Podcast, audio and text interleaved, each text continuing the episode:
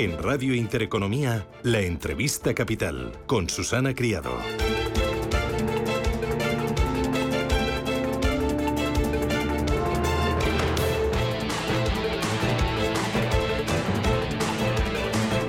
14 minutos de la mañana, esto es Radio Intereconomía, Capital Intereconomía. Hoy en la tertulia capital vamos a poner el foco en ferrovial y en impuestos. El gobierno prepara la nueva tasa a las multinacionales en plena polémica con ferrovial. Hacienda ha iniciado ya la tramitación del anteproyecto de ley que adapta a la normativa española la tasa global a multinacionales que grabará con un tipo del 15% los beneficios de las empresas.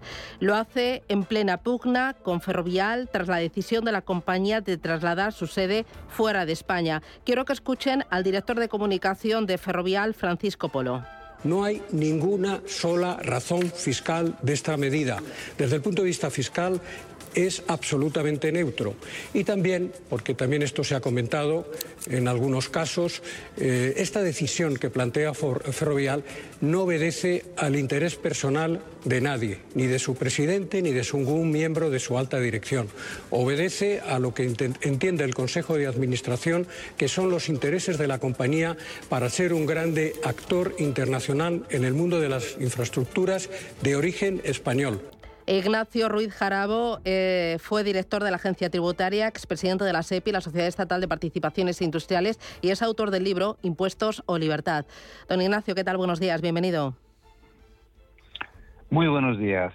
¿Qué le parece, qué le parece el último o el penúltimo paso del gobierno?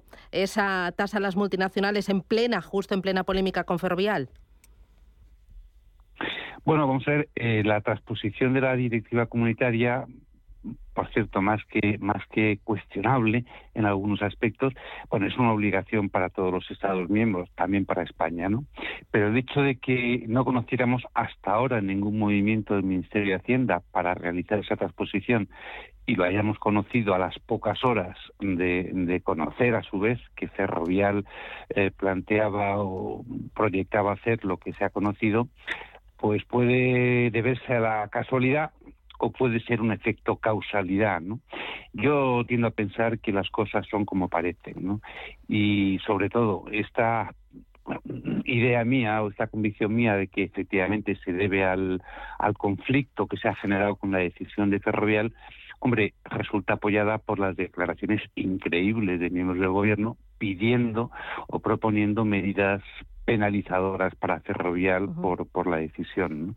Por tanto, yo creo que efectivamente todo apunta a que es una reacción histérica e histriónica del gobierno, bueno, que ha resultado herido en su orgullo y en su soberbia al, al conocerse las razones de fondo por las que Ferrovial ha tomado la decisión.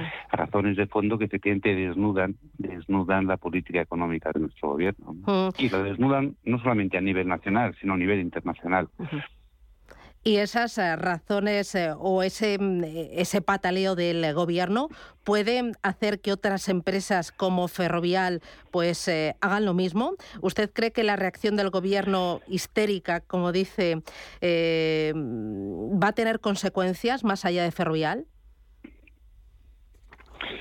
Sin duda, pero no solamente en las empresas españolas que ante esta evidente pérdida de seguridad jurídica que se confirma ah, por esa reacción del gobierno y por esas propuestas y, posibles ideas de penalizar a Ferrovial, eh, puede efectivamente provocar que otras empresas españolas sin sus pasos. Pero lo que todavía es más grave, yo creo que es una política, una reacción histérica que ahuyenta la llegada de, multinacionales a España, ¿no? Vamos a ver, si eh, Pedro Sánchez, él mismo en persona, considera que Ferrovial es una antipatriota, eh, por decidir cambiar la sede eh, de su dirección social, de su domicilio social a otro país europeo, cualquier inversor extranjero que esté pensando en España, esté pensando en invertir en España o en trasladarse a España, tiene que conocer que según Pedro Sánchez será un antipatriota respecto a su país de origen, ¿no? Eh, claro, evidentemente esta anti-internacionalismo de nuestro gobierno no favorece el aumento de inversión extranjera en España. Por tanto, hay un peligro de huida de inversiones y de empresas españolas hacia afuera, pero hay también un peligro de ahuyentar a la llegada a España de empresas y de inversiones extranjeras. ¿Y qué hay detrás de ese empeño del gobierno, tanto del presidente como incluso de Nadia Calviño y otros ministros, que, bueno, otros ministros quizás se podía esperar de, ese, de esa acusación a Ferrovial, incluso al propio presidente de Ferrovial, ya la persona? Pues yo creo que efectivamente es el, el, eh, el, orgullo herido y la soberbia herida, ¿no?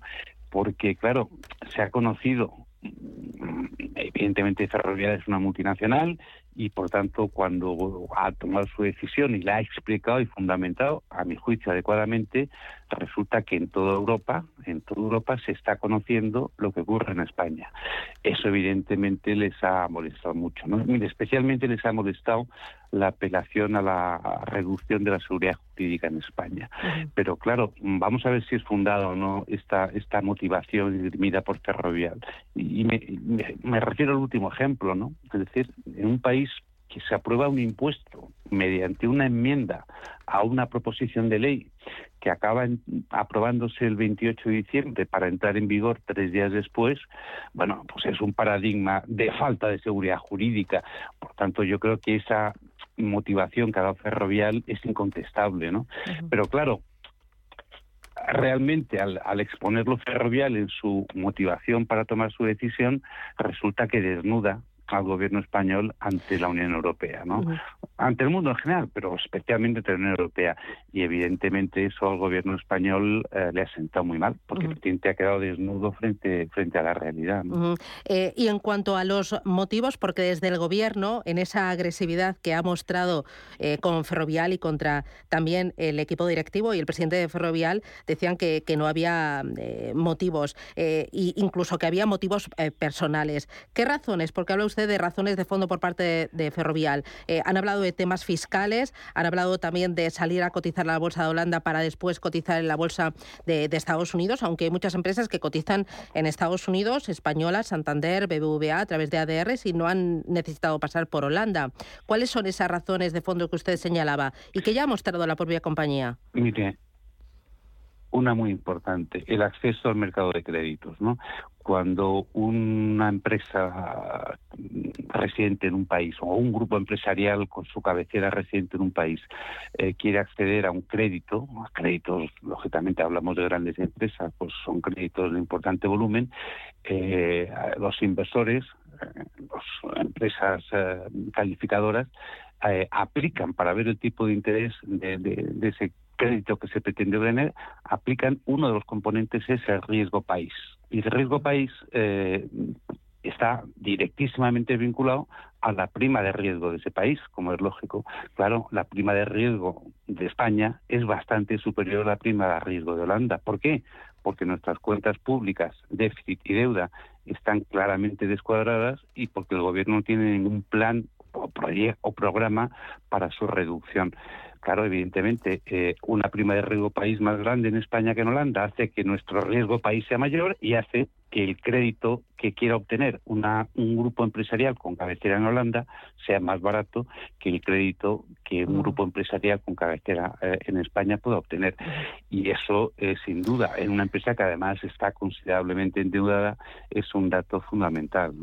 Eh, ferrovial, por un lado... Y respecto a los intereses personales, respecto a los intereses personales, es un absoluto, absoluto desatino, ¿no? Porque el presidente de Ferrovial o cualquier transnacionalista ferrovial eh, puede eh, fijar su residencia fiscal a título personal en el país que quiera.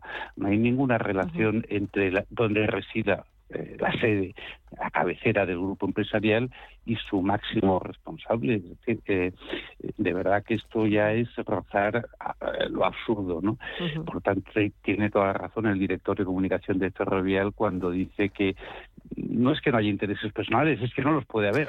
Es que no los puede haber. Es que el señor del Pino puede residir fiscalmente donde él quiera, con independencia de donde resida fiscalmente la sede social, de, la, cabecera del grupo ferroviario. ¿no? Es un desatino más del gobierno español que desde luego, insisto, motivado por esa histeria con la que ha eh, reaccionado. Otro desatino más es el impuesto a la banca. Ayer CaixaBank anunciaba que también va a recorrer ese impuesto a la banca, igual que lo han hecho Bank Inter o Sabadell. ¿Cómo va a terminar todo esto? Bueno, pues a corto plazo va a terminar con una dificultad de acceso al crédito por parte de los españoles y las empresas españolas, porque evidentemente se reduce el volumen de recursos en poder de la banca, está claro, y además, por otra parte, también es razonable y lo hacen todas las empresas, eh, las entidades bancarias, en su escandallo de costes, eh, introducirán este coste que representa el nuevo impuesto, dado que no se le admite que sea un gasto deducible en impuestos sobre sociedades. Por tanto, a los españoles, aparte del incremento del Euribor que estamos sufriendo, va a ocurrir que como los costes de la banca eh, se incrementan, pues lógicamente la banca nos va a trasladar ese coste en los precios de sus servicios. No nos lo va a repercutir como de forma también demostrativa del poco conocimiento técnico tiene la ministra, no nos lo va a repercutir, claro. Es decir, en la factura o en el recibo no aparecerá el impuesto de forma separada como ocurre en el IVA. La repercusión no será, evidentemente, pero la traslación sí.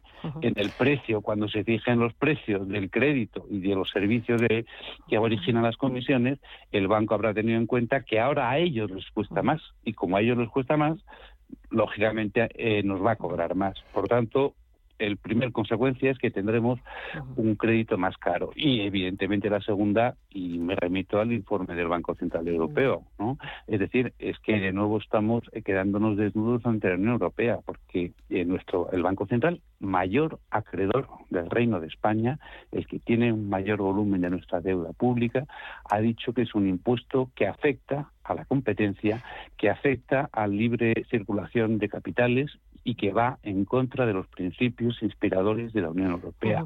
Ojo al dato. ¿eh? Ya. Y el último nombre propio de. Ah, bueno, perdón. Y a largo plazo, y a largo plazo, efectivamente, ese recurso puede provocar que en un, su día se ha decretado anticonstitucional el impuesto. Eh, y el último nombre propio del día, eh, Indra. Eh, eh, ha tenido que dejar eh, la compañía Ignacio Matáis por esa tensión entre Murtra y Sepi y no es la primera vez que hay un capítulo de tensión y descoloque dentro del Consejo y dentro de la compañía por la injerencia del Gobierno. ¿Cómo lo está viendo usted? Pues estamos en, un retorno al intervencionismo por parte del gobierno, en este caso a través de las empresas públicas. ¿no?